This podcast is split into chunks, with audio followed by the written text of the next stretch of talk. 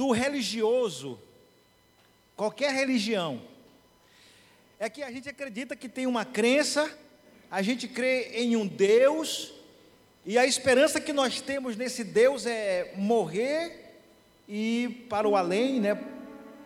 Para o mundo dos mortos, para a eternidade, e lá tem um reino preparado para nós.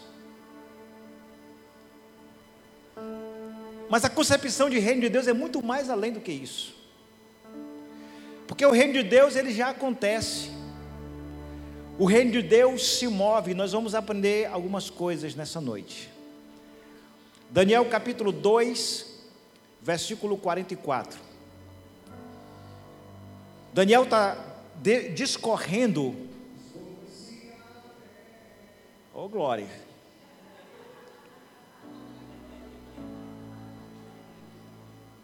Daniel está discorrendo nesse texto. Ação que resume a história da humanidade. Ele conta a estátua, a divisão dessa estátua, e ele fala lá no final, no versículo 44. Na época desses reis, vamos ver aí os reinados, a Babilônia, Medo-Persas, os gregos, os romanos. É na época desses reis, não é depois que tudo acabar, é na época. O Deus dos céus estabelecerá um reino, não é depois que o mundo acabar, é na época em que esses reinos estiverem. E esse reino jamais será destruído, e que nunca será dominado por nenhum outro povo. Destruirá todos esses reinos, este reino poderoso, e os exterminará. É o reino de Deus que vai exterminar os reinos do mundo. Mas esse reino durará para sempre. Amém? Só para você exemplificar a imagem aí da estátua cabeça de ouro, Babilônia, tronco e os braços. Os dois braços indicam dois reinos, os medos e os persas. A parte aqui né, abaixo das partes íntimas, né? A Grécia e as duas pernas Roma, a Roma ocidental e oriental, a Roma religiosa e política e os pés de barro misturado com ferro são os reinos deste mundo. Aquela pedra ali é Cristo, é o reino de Deus. Em nenhum momento você percebe que o cenário dos reinos há alguma alteração. O que acontece é que no fim, no último dia, a pedra vem. Alguns acreditam que essa pedra é atribuída não à segunda vinda, mas à primeira vinda. Não altera muita coisa, de acordo com vários entendimentos. Porque alguns acreditam que Jesus veio na primeira vinda, a pedra, ele estabeleceu o reino, e o que eu vou falar tem mais sentido na primeira vinda do que na segunda. E que se prolonga, se alarga, de modo que esse reino ele se move. Então é sobre isso que eu quero falar nessa noite. Para entender melhor o texto, vamos dissecar o texto. Na época desses reis, ou seja, é nesse mundo ainda, é aqui, nesse mundo que nós vivemos, na época que esses reis estiverem reinando, Deus estabelecerá um reino que jamais será destruído e nem dominado por ninguém. Isso fala da autoridade espiritual de quem vai estar inserido nesse reino. Não foi à toa que Jesus disse que as portas do próprio inferno não prevalecerão contra a igreja de Cristo, porque essa igreja tem autoridade espiritual contra os reinos do mundo, contra os principados e potestades do mal. E aqui diz que esse reino destruirá todos esses reinos e os exterminará. É no juízo final que tudo vai ser destruído. E aí vai seguir um novo tempo, onde esse reino, não mais sendo prolongado, estendido, alargado, mas já na sua plenitude, ele durará para sempre no mundo vindouro. Então, irmãos, entendam que algo está se movendo no mundo espiritual. Pode passar.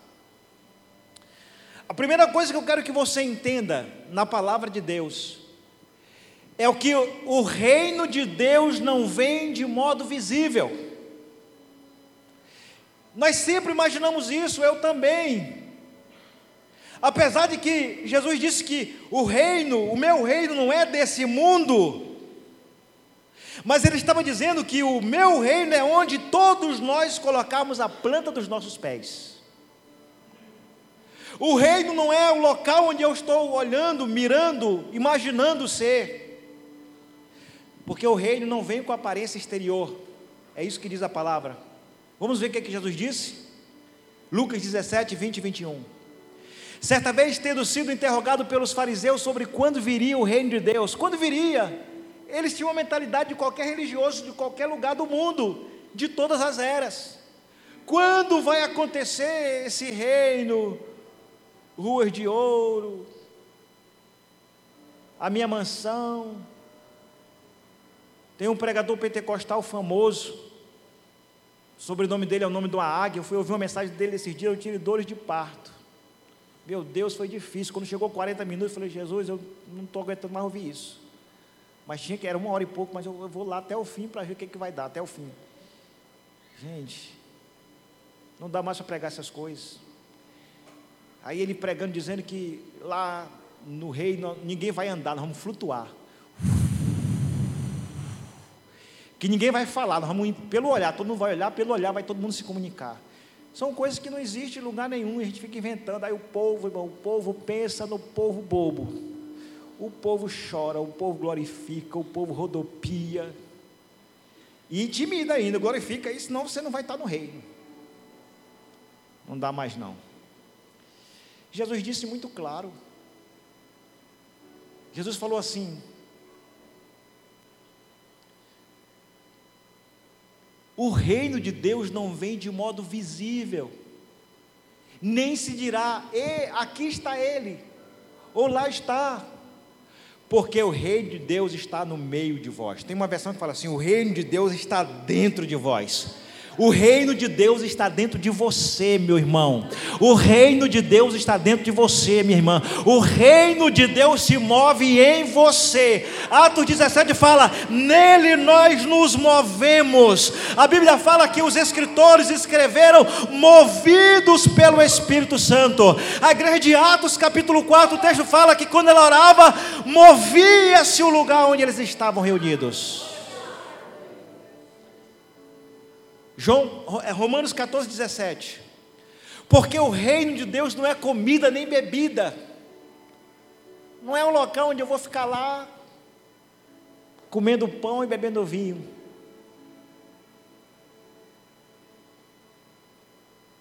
Não sei, sete anos, mil anos, não sei quantos anos. O próprio Paulo disse que o reino de Deus não é isso, não. O reino de Deus não é comida e nem bebida. Reino de Deus é justiça, paz e alegria no Espírito Santo. Então, se você tem justiça, se você tem paz, se você tem alegria no Espírito Santo, isso é reino de Deus.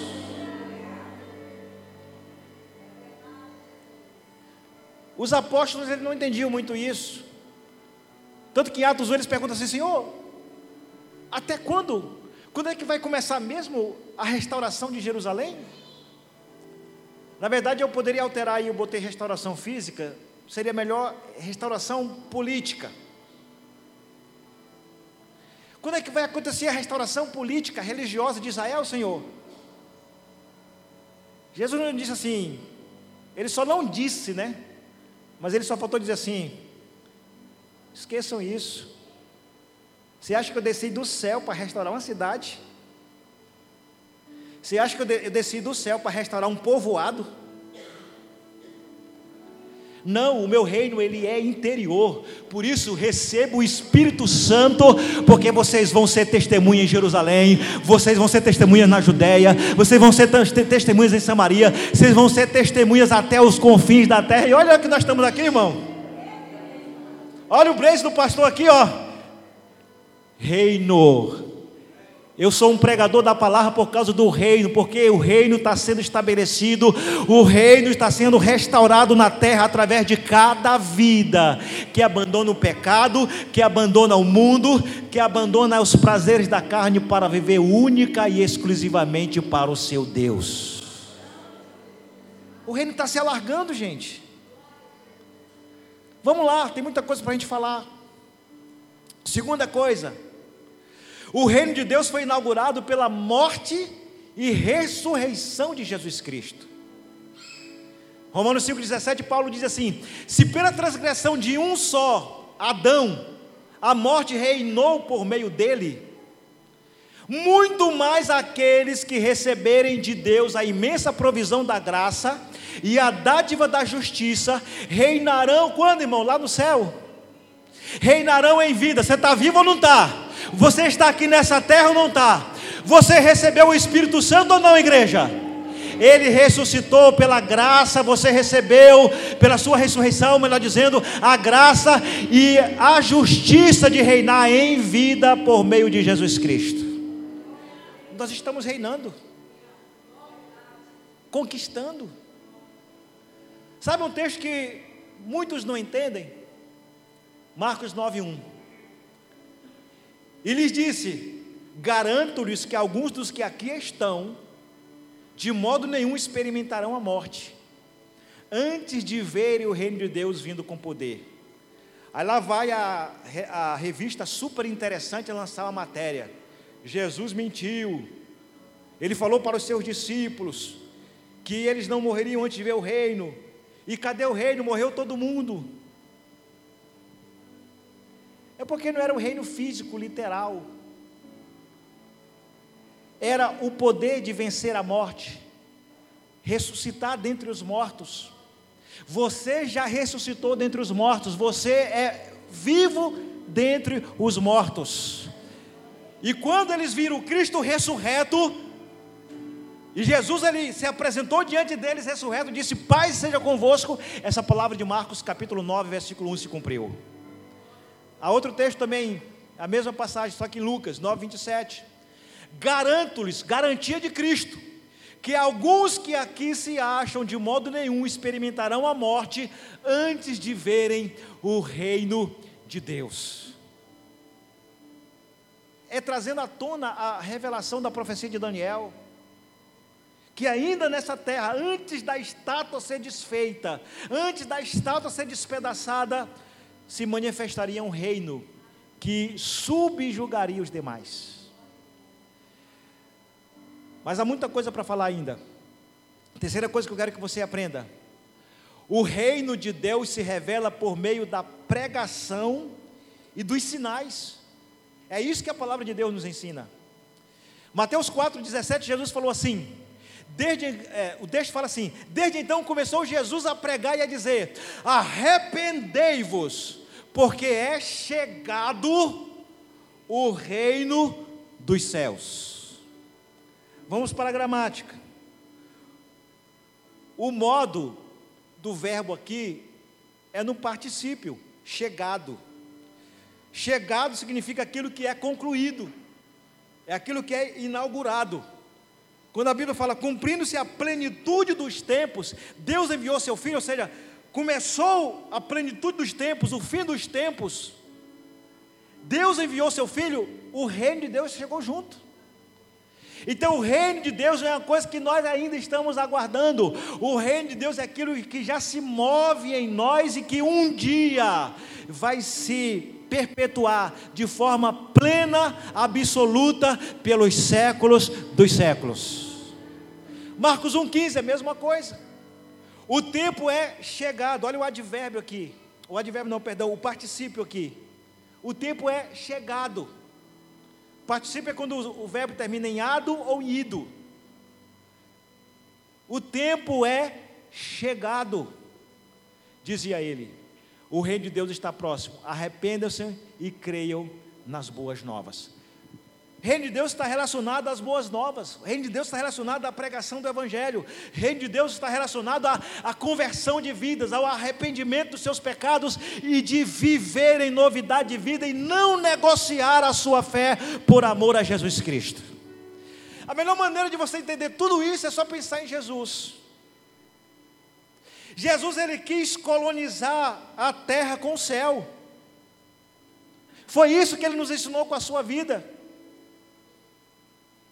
Enquanto os judeus esperavam que ele assentasse ali em Jerusalém, no trono, colocasse uma coroa na sua cabeça, reinasse em Jerusalém, ele estava dizendo: não é nada disso.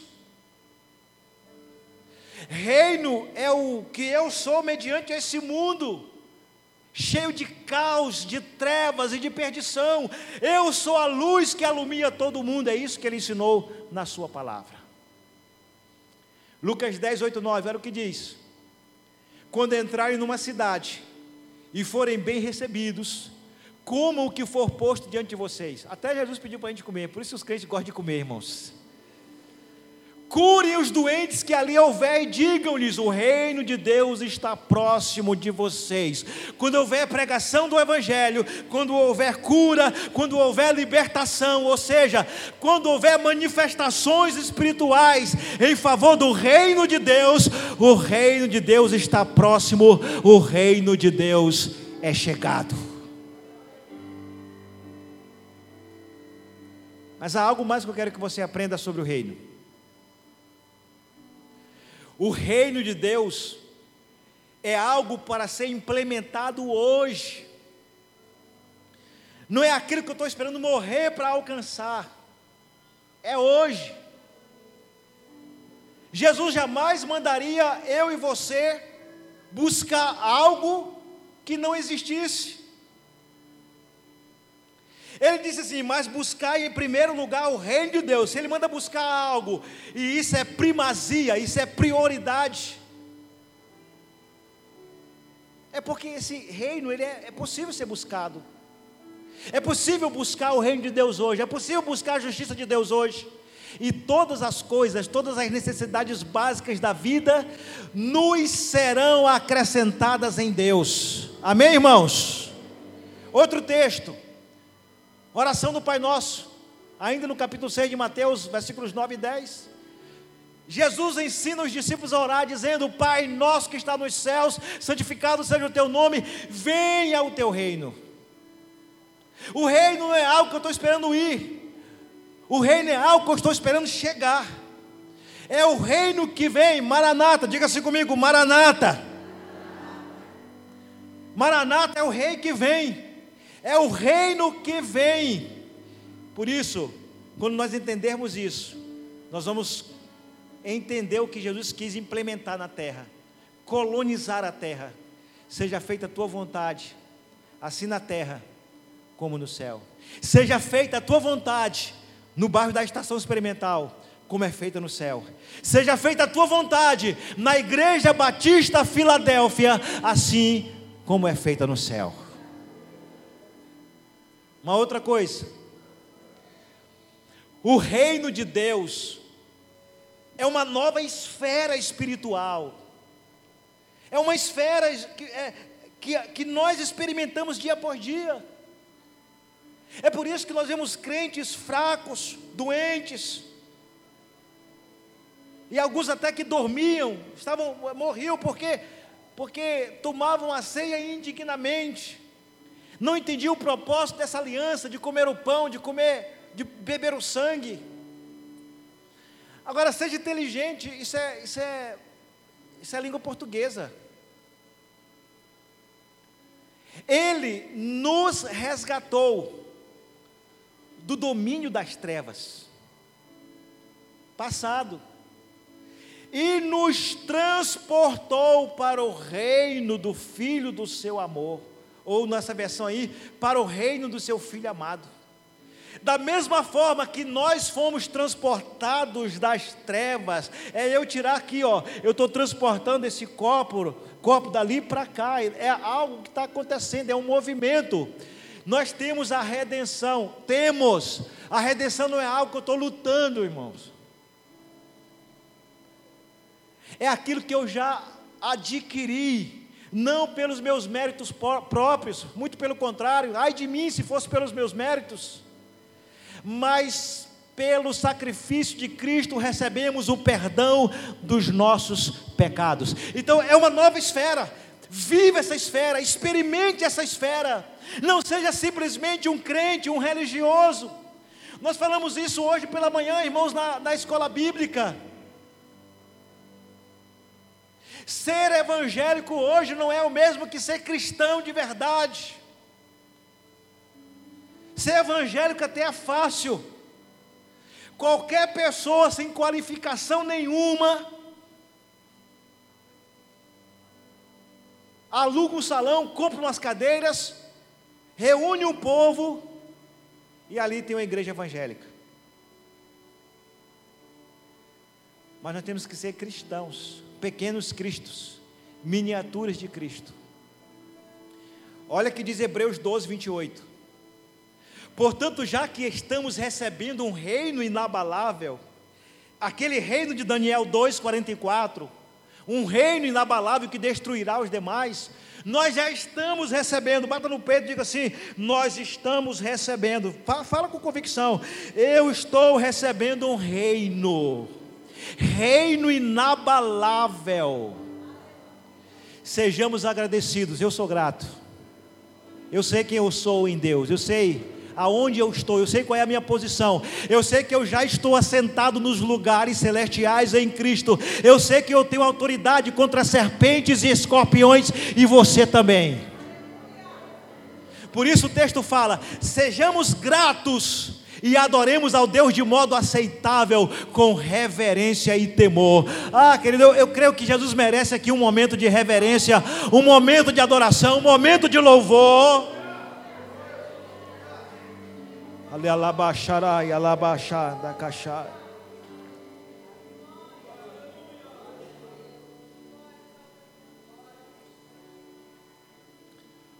Outra coisa, o reino de Deus avança de forma crescente.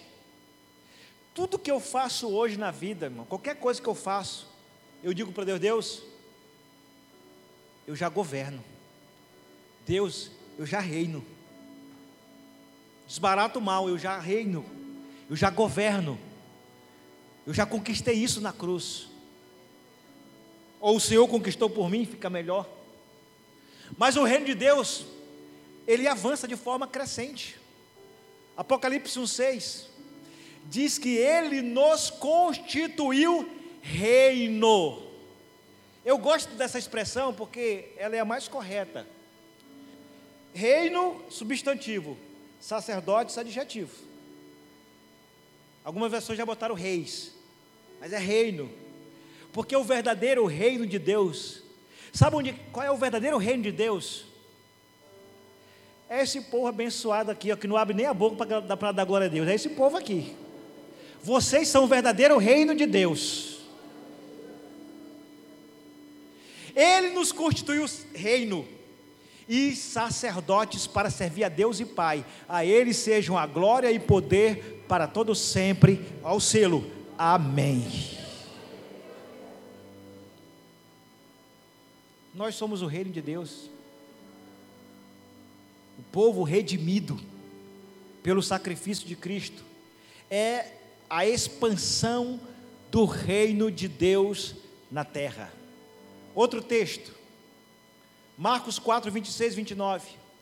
Jesus usou muitas parábolas para explicar o reino. Ele não disse que o reino de Deus é um local consumado. Ele fala assim: o reino de Deus é semelhante a um homem que lança semente sobre a terra. A semente germina e cresce, embora ele não saiba como. Quem joga a semente não sabe. Mas a terra por si própria produz o grão. Logo que o grão fica maduro, o homem lhe passa a foice porque chegou a colheita. O reino está crescendo. É como uma semente que você lança na terra e ela vai germinar, ela vai crescer, vai dar muitos frutos, prontos para a colheita. Quer ver outra parábola? 13, 13 de 13 33 de Marcos. E contou-lhes ainda outra parábola. O reino dos céus é como o fermento que uma mulher tomou e misturou com uma grande quantidade de farinha. Quem faz bolo, quem faz pão, sabe. O fermento leveda, faz crescer a massa. E toda a massa ficou fermentada. O, que, o, o reino está crescendo, gente. Há 21 séculos o reino de Deus está se alargando, está crescendo sobre a terra. Agora, isso aqui é importante. O reino de Deus, ele está crescendo. Mas, lembra as, as duas parábolas? Do grão e do fermento? É como a pedra de Daniel 2, ela, ela, ela sai de uma montanha,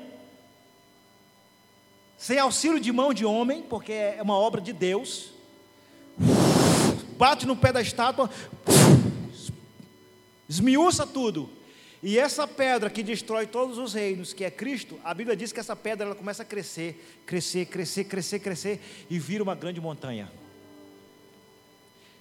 Só que aqui está a, a plenitude do reino. O reino de Deus se maximizará com a vinda de Cristo, maximizar, potencializar, né, atingir o máximo com a vinda do nosso Senhor Jesus Cristo. Aqui nesse texto de Hebreus 9, 28, eu, eu, eu tiro três equívocos. Três. E para ser mais didático, eu fiz aí para você entender. O que está em amarelo, ali em parênteses, é o, é o meu acréscimo. Preste atenção. Assim também Cristo foi, oferecido em sacrifício, quantas vezes? Uma única vez, há dois mil anos atrás, lá na cruz do Calvário, todo mundo sabe disso. Está lá o texto, uma vez, na cruz. Para tirar os pecados de muitos. Aqui eu poderia, se eu estivesse falando só de soteriologia, esse muitos também a gente discutir. Porque esse muitos está relacionado com Daniel 9, 27, que ele faria um pacto firme com muitos. É ele que que faria o, o pacto firme com muitos. Cristo e fez. Ele fala isso tanto na última ceia com os discípulos, como de fato isso se concretizou. Algumas Bíblias novas não têm a palavra firme, tiraram para maquiar, para facilitar doutrinas de homens. Mas o original está lá, um firme pacto, uma firme aliança, um firme conserto, porque o inimigo nunca vai fazer conserto que não vai ser quebrado. É um pacto firme. Com muitos, não com todos. Mas vamos lá, vamos deixar isso para depois. Para tirar os pecados de muitos, e aparecerá quantas vezes, irmãos? Leia bem alto aí, você lê o texto. Segunda vez. O texto não diz que ele vai aparecer duas vezes, mas uma segunda vez. Por exemplo, é a segunda vez que eu estou aqui na igreja hoje. Eu vim a primeira vez de manhã para a escola bíblica e vim a segunda vez agora para o culto. Primeira vez de manhã, segunda vez à noite. Pronto, irmão. Isso aqui é, é português. Não precisa nem usar teologia, isso é português. Ele aparecerá a segunda vez, ou seja, de forma definitiva. Sem pecado, sem pecado aí é de forma glorificada. Ele vem glorificado, ele não vem na forma humana, de novo, para ser humilhado pelos homens, para ver se vai ser aceito. Não, ele vem como aquela pedra. Aí é aquela pedra que vai vir para destruir tudo. Glorificado, poderoso, majestoso. Para quê, irmãos? Para trazer salvação aos que o aguardam. Você está aguardando Jesus ou não? Ele não vai vir para aqueles que não existe iminência. É outro equívoco também em questão da iminência, que na verdade é doutrina da esperança. Então, três coisas que você pode desconstruir nesse só um versículozinho.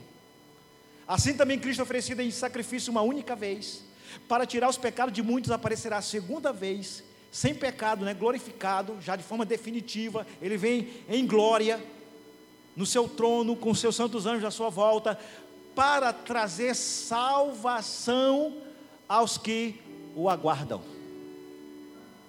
Uau! 1 Coríntios 15, versículos 23 e 24, a mesma coisa. Aqui está aqui tá falando da ressurreição dos mortos. Versículos 21 e 22, ele está falando assim: existe uma ordem de ressurreição. Existe uma ordem. Aí ele fala, mas cada um por sua vez. Cristo primeiro, ou seja, já houve uma ressurreição. A de Cristo, ele é a primícia. Ele é o primeiro. E o segundo momento de ressurreição, quando ele vier, aquele Cristo de Hebreus 9, 28, glorificado, para os que esperam para a salvação, tanto os vivos como os que estarão mortos.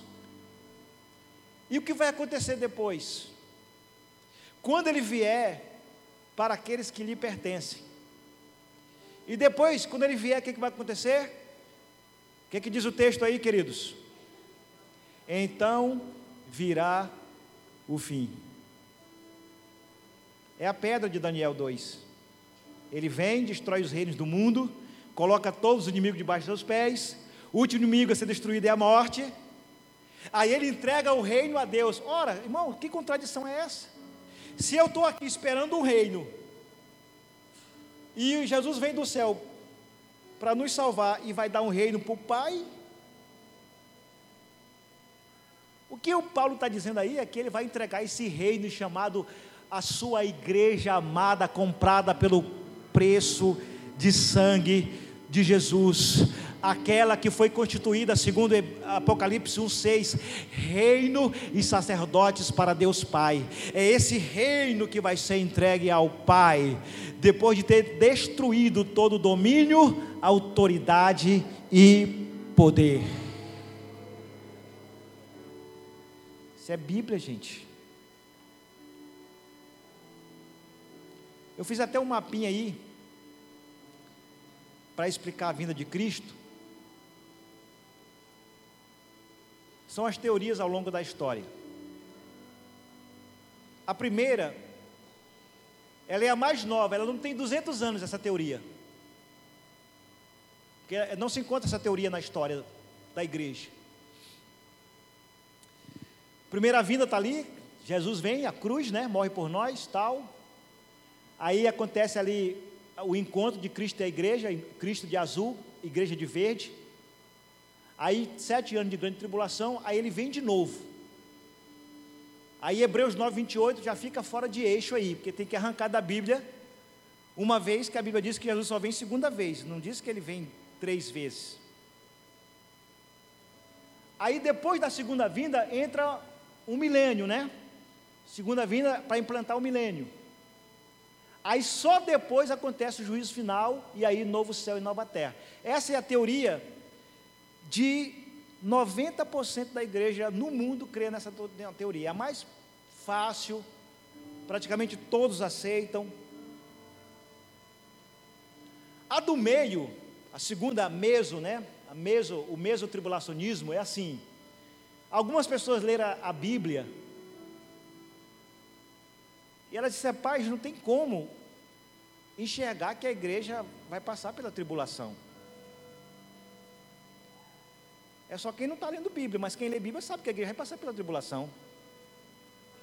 Mas não pela grande tribulação. Ela vai só experimentar três anos e meio. Então ela colocou assim no meio. Essa teoria são poucos adeptos. Eu, na verdade, eu não conheço nenhum mesotribulacionista. Aí, três anos depois de novo, tá vendo? Segunda vinda, Cristo e a igreja. Aí, milênio, depois do milênio, juízo final, novo céu, nova terra. E o pós-tribulacionismo, que está muito relacionado ao pré-milenismo histórico, primeiro século, segundo século, todos criam nessa teoria. Os primeiros cristãos criam assim, apesar de que eu duvido muito que Pedro e Paulo acreditavam nisso. O Paulo que, pega, que prega 2 Tessalonicenses capítulo 1 e capítulo 2, um apóstolo Pedro que prega 2 Pedro 2 e 3, eu não acredito que uns caras daqueles criam em milênio literal. Não acredito. Ou então eles escreveram algo pelo qual eles não acreditavam. É muito pouco provável. Mas enfim, vamos lá. O pós-tribulacionismo é primeira vinda, Jesus veio na cruz, morreu. Final, grande tribulação. A questão de sete anos ou não é, é discutida, não, não pode definir ano, mas tudo bem, vamos dizer que são sete anos. E aí Cristo vem no final pela segunda vez com a igreja. Aí ele já implanta o milênio, aí tem mil anos depois, aí de novo, juízo final. Bem, eu, eu estava num seminário de escatologia e eu já tinha falado isso para alguém, o pastor Weber Campos. Ele citou a mesma coisa e eu sou da, adepto da teoria dele. Ele disse: Eu não gosto de usar nenhuma dessas expressões, pré, meso, pós. Eu não gosto dessas expressões. Porque aí só é a metade do jogo, gente. Dizer que eu sou pré, que eu sou pós, é só a metade da revelação. A revelação é muito mais do que ser pré-tribulacionista, do que ser meso-tribulacionista, do que ser pós-tribulacionista. Eu não me defino com nada disso. Porque a revelação de verdade mesmo, que você estudar a Bíblia de verdade, e aí eu estou colocando o meu ponto de vista. Eu quero que você estude, para você chegar se a conclusão é essa. Mas antes de colocar isso aí, volta lá um pouquinho. As três teorias, milênio fica para discutir depois. Mas coloca outra, já a nova imagem. O que é que eu creio hoje? De tudo que eu estudei sobre escatologia nesses um ano e meio aí, que equivale a dez, a coisa mais difícil de eu aceitar foi o amilenismo. Foi difícil aceitar o amilenismo. Falei, rapaz, isso aqui, por mais que eu, eu vejo que o pós-tribulacionismo é mais coerente com as escrituras, se não dizer que é o único, mas amilenismo é forçar a barra. Mas onde é que você aprende que a mais coerente é essa revelação aí? E está em toda a Bíblia. E que os pais da igreja, desde a patrística, século II em diante, 13 séculos, foi a teoria mais defendida. Por causa da doutrina da ressurreição. Quando você estuda a doutrina da ressurreição, você nunca mais vai ter dúvida quanto será o dia da volta de Jesus. Então, o que é que nós estamos vivendo hoje? A plenitude dos tempos. Gálatas 4,4 fala assim: cumprindo-se a plenitude dos tempos, Deus enviou seu filho. Ela já começou na primeira vinda de Jesus, e que se findará na sua segunda vinda. A plenitude do, dos tempos é tudo aquilo que eu preguei desde o início dessa mensagem, é o reino que está em movimento. Essa plenitude dos tempos, ela é entendida como os últimos dias, a dispensação da graça, a era da igreja, a pregação do evangelho, a expansão do reino de Deus. Tudo isso se resume nesse período entre a primeira vinda de Cristo e a sua segunda vinda. Então, se a segunda vinda é o último dia, não pode ter nada depois, nem milênio, porque a gente tem que inventar uma outra ressurreição. Então, o que é o milênio? Milênio, segundo alguns intérpretes, é o 10 elevado ao, ao cubo, ou seja, é a perfeição do número 10, representando multiplicidade o milênio já dura 21 séculos. Pastor, mas eu não consigo, tem que ser literal, mil, dois mil anos. Pode ser três mil anos, quatro mil anos, cinco mil anos, ninguém sabe. Mesmo porque não existe nenhum, nenhum número em Apocalipse literal, gente. Nenhum livro é literal. Você acha que vão ser só sete igrejas que vão ser salvas? Você acha que Jesus vai vir para salvar só 144 mil pessoas? Não. Então o milênio é aquilo que nós já estamos vivendo. É o tempo, como Jesus falou, um dia com mil anos. Há várias expressões na Bíblia de mil que representa tudo. panteísmo, totalidade. Eu estou dizendo o que eu acredito hoje. Eu quero que você estude, que você pesquise. Eu tenho umas três mensagens do pastor Leandro Lima. E por incrível que pareça, eu já compartilhei a mensagem dele de milênio para muitos amigos, mas eu nunca ouvi. Porque eu confio tanto na, na assim, no, na capacidade intelectual do Leandro Lima. Se quer aprender escatologia, anote aí.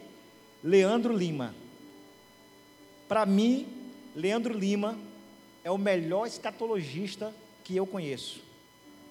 O cara é extremamente excepcional na revelação da palavra. O cara é doutor em literatura. Tem doutorado em Apocalipse 10 e Apocalipse 12. Leandro Lima, para mim, ele pega o Hernandes Dias Lopes, o Augusto Nicodemos, e toda aquela cambada põe assim na palma da mão, dobra e põe no bolso. Leandro Lima. Fantástico. O cara é excepcional. Muito bom. Ah, mas eu estou crendo nele? Não, estou dando um indicativo para que você queira aprender mais. Não estou preso em teoria de homem nenhum. E aqui eu quero finalizar para a gente cear. Entenda de uma vez Apocalipse 20.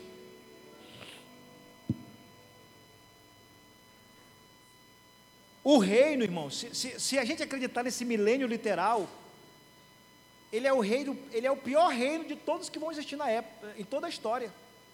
Porque a gente espera tanta coisa ao longo da história para Jesus repetir de novo, porque esse milênio literal que se cria, que se crê por aí, ele não tem nada de novo.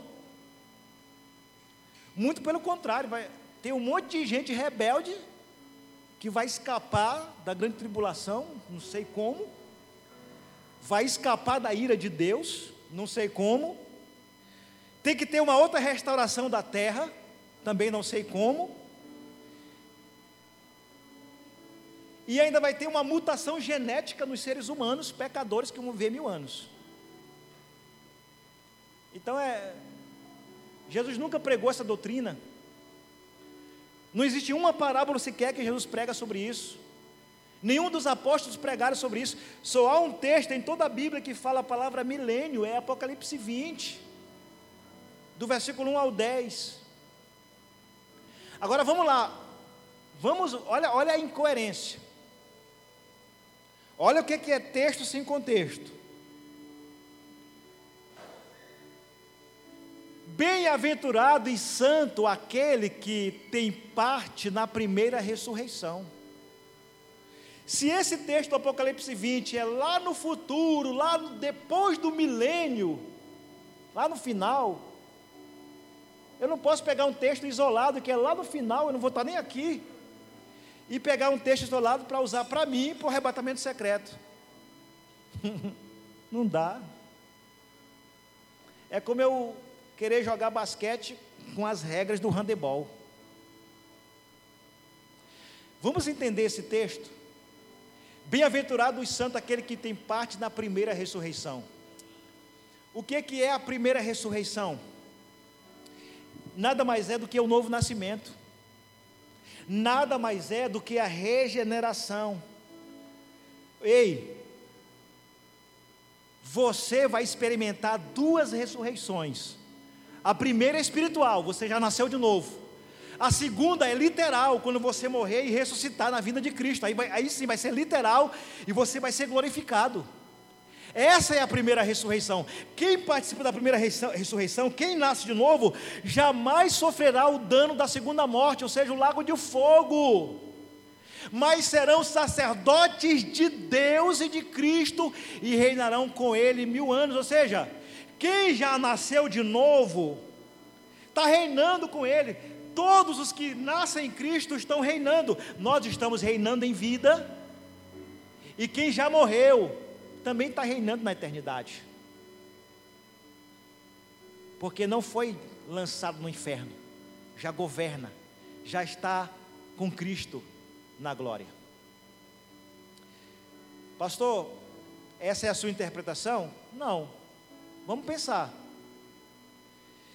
Se a primeira ressurreição é no arrebatamento, qualquer momento, pode ser hoje, Não vai ter grande tribulação na terra? Quando Jesus voltar de novo, segundo a teoria dos homens, na segunda fase, onde todo olho vai ver, não vai ter que ter ressurreição de novo? Porque a gente vai se converter na grande tribulação. Gente vai morrer na grande tribulação, quando Jesus vier de novo, vai ter que ressuscitar. Como é que vai ficar esses aí? Eles perderam a primeira ressurreição. Eles fazem parte da segunda ressurreição. Então já dançaram. Acabou. E ainda tem de novo, né? Essa teoria está pior do que a, a, o ensino escolar hoje, mano. Que o ensino escolar hoje ninguém reprova. A escola pública, assim, não passou na primeira. Aí tem uma repescagem aqui para você passar na segunda. Não passou na segunda, vai ter que passar na terceira. Rapaz, tem gente chegando na faculdade sabe nem ler. Tem gente entrando na faculdade que está soletrando, meu irmão. Por quê? Porque o ensino não está mais reprovando as pessoas. Senão o governo liberal, é, o governo federal não libera a verba para as escolas. Tem que ter um índice de aprovação. Então a meninada, nós vai, nós vem, nós fica, e vamos passar assim mesmo. É, essa teoria é isso, irmão. Então, durante a tribulação, tem que ter ressurreição de novo. Ah, já dançou, porque não faz parte da primeira ressurreição. Aí implementa de novo o milênio, porque no milênio vai ter gente de novo que vai servir a Deus, que vai morrer. E a Bíblia diz que depois do milênio, Jesus vai desce com a Nova Jerusalém do céu abaixo. Então ele vai ter que subir de novo para descer de novo. E aí já é a terceira ressurreição. Nós já criamos uma terceira ressurreição. Bem-aventurados aqueles que participam da primeira, da segunda e da terceira ressurreição. Não fica preocupado não, irmão. Se você não for na primeira, você vai na segunda, se não for na segunda, vai na terceira. Entendem?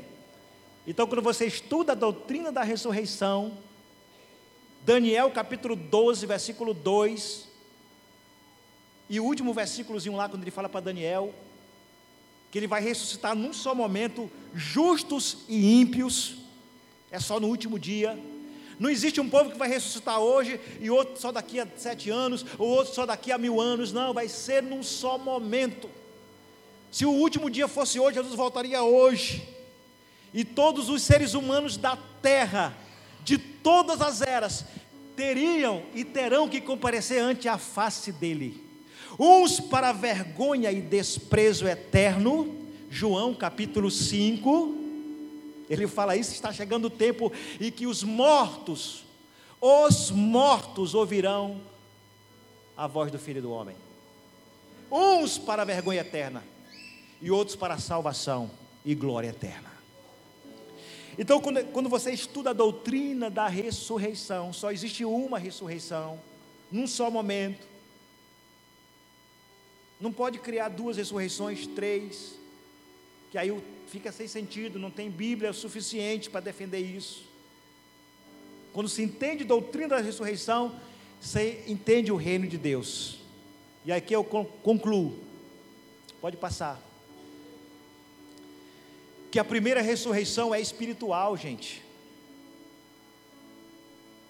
Colossenses 3:1 fala que nós já ressuscitamos em Cristo.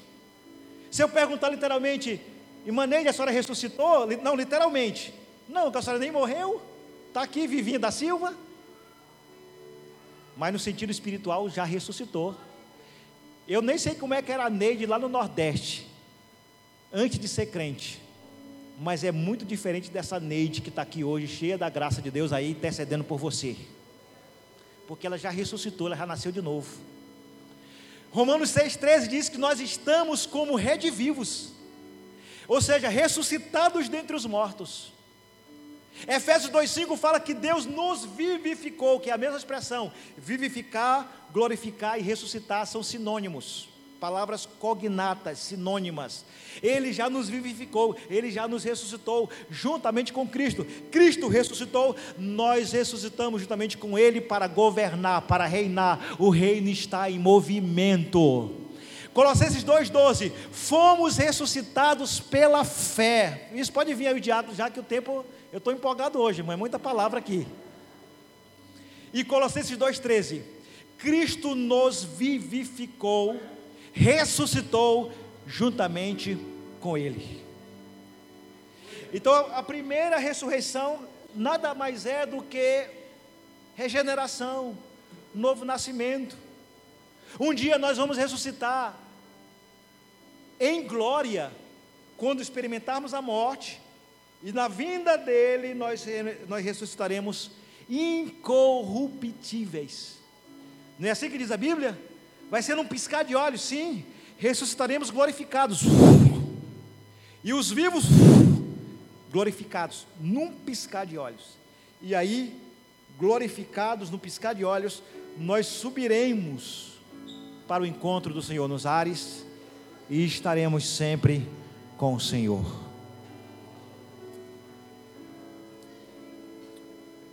Pai, obrigado pela tua palavra. Obrigado pelo entendimento da tua palavra. Obrigado, Senhor, por termos a mente favorável à revelação da tua palavra. E eu poderia dizer, Senhor, eu espero que não seja uma teoria. Tem muitas teorias, mas não é muito convincente. A tua palavra é perfeita. A tua palavra não deixa, não nos deixa enganados. Nós já ressuscitamos. Eu sou um novo homem. Falhas, sim. Buscando a perfeição em Cristo, sim. Mas eu já nasci de novo eu já fui regenerado, eu já ressuscitei, eu estou como vivo dentre os mortos, porque quem está morto é o mundo, é o mundo lá fora com seus delitos e pecados, mas existe um povo na terra que está redivivo, que vive em novidade de vida, que já nasceu de novo, que já experimentou a primeira ressurreição. A primeira ressurreição de Apocalipse 20 não trata da segunda vinda de Jesus, trata da primeira vinda dele. E é por isso que estamos aqui. E é por isso que o reino está em movimento. E nós glorificamos o teu nome, te agradecemos, consagramos o pão, consagramos o cálice, porque somos participantes do teu corpo e do teu sangue, como bem fala a tua palavra. Amém. Você que vai cear, fica em pé.